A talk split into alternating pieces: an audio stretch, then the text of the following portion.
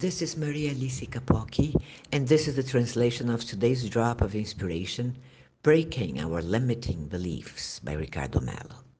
A very good morning, my dear friends. Let's talk today about the extent to which our mind can interfere in what we believe we are able to achieve or not, about what our beliefs can tell us about our limits in life. Listen to this. For many decades in world athletics, it was believed that breaking the mile run record was impossible. A mile is about 1,600 meters, and for decades, man was not believed to be able to run this distance in less than four minutes. In the early 20th century, many runners were doing their best to break the record, particularly in Europe, despite scholars in medicine telling them that one might even die while attempting to run a mile in less than four minutes.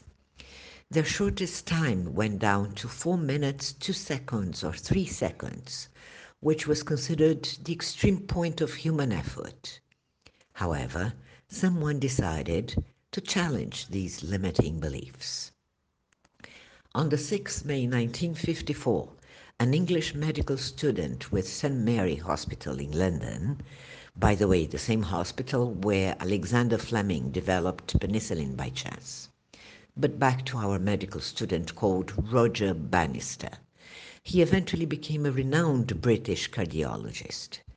And he broke the record during university competition on 6 May 1954 and became the first athlete to run the mile run, to finish the mile run under four minutes at three minutes 59 seconds.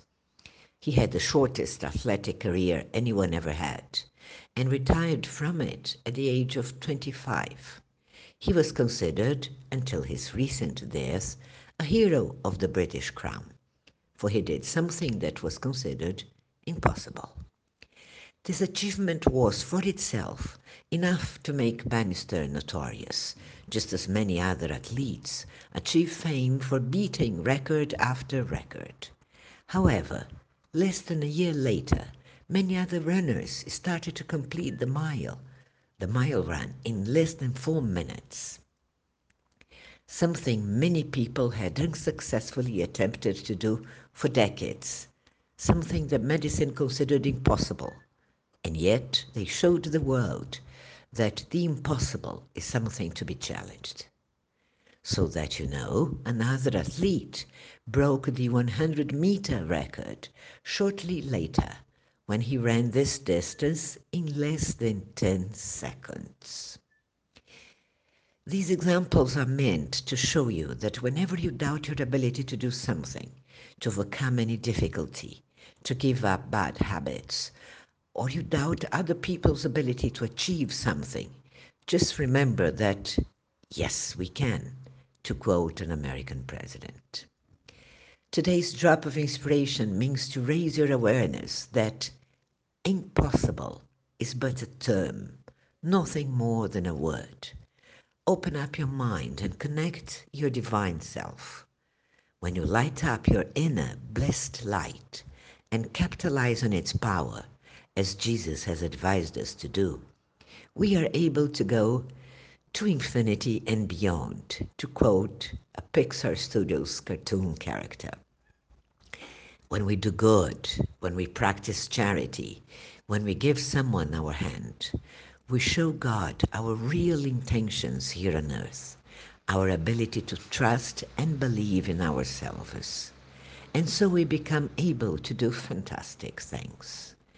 Please remember that the same human intelligence that developed the atomic bomb is able to find a cure to medical conditions and illnesses that were until then considered impossible to be found.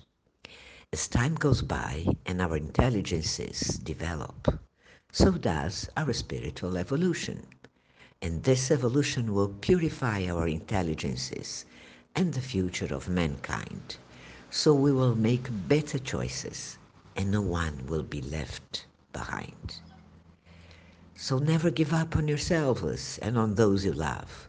Break records just as Sir Roger Bannister did because he indeed became a sir in the UK. Break your limiting beliefs, break pessimism, break toxic behavior patterns, and smile. You can be sure you'll become an extraordinary instrument of God and will also encourage others around you to break their limiting beliefs as well. May God protect and bless you all. Download the official LIRAM app and receive a drop of inspiration every day. Share them with your contacts. Thank you. May God be with you, my friends.